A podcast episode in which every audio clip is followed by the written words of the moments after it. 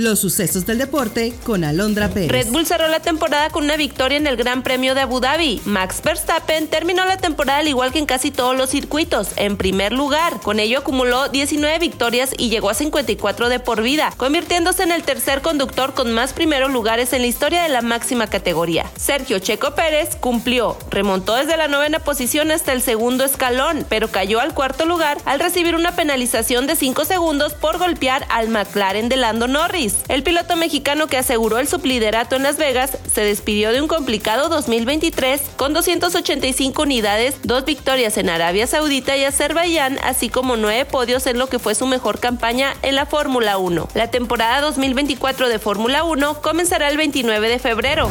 Resultados de la semana 12 en la NFL. Green Bay derrotó a Detroit 29-22. Dallas 45-10 a los Commanders de Washington. 49 doblegó a los Seahawks por marcador de 31-13. Dolphins 34-13 a Jets. Colts 27-20 a Bucaneros. Gigantes 10-7 a Patriotas. Steelers 16-10 a Bengals. Titans 17-10 a Panthers. Jaguars 24-21 a Texans. Falcons 24-15 a Santos. Rams 37 14 a Cardinals, Broncos 29 a 12 a Browns. El juego estelar del domingo se fue a tiempos extra, en donde Eagles con touchdown de Jalen Hurts venció 37-34 a los Bills de Josh Allen. Chiefs de Mahomes vence 31-17 a Riders. Ravens 20 a 10 de Chargers. Para el Monday Night, Vikings ante Bears.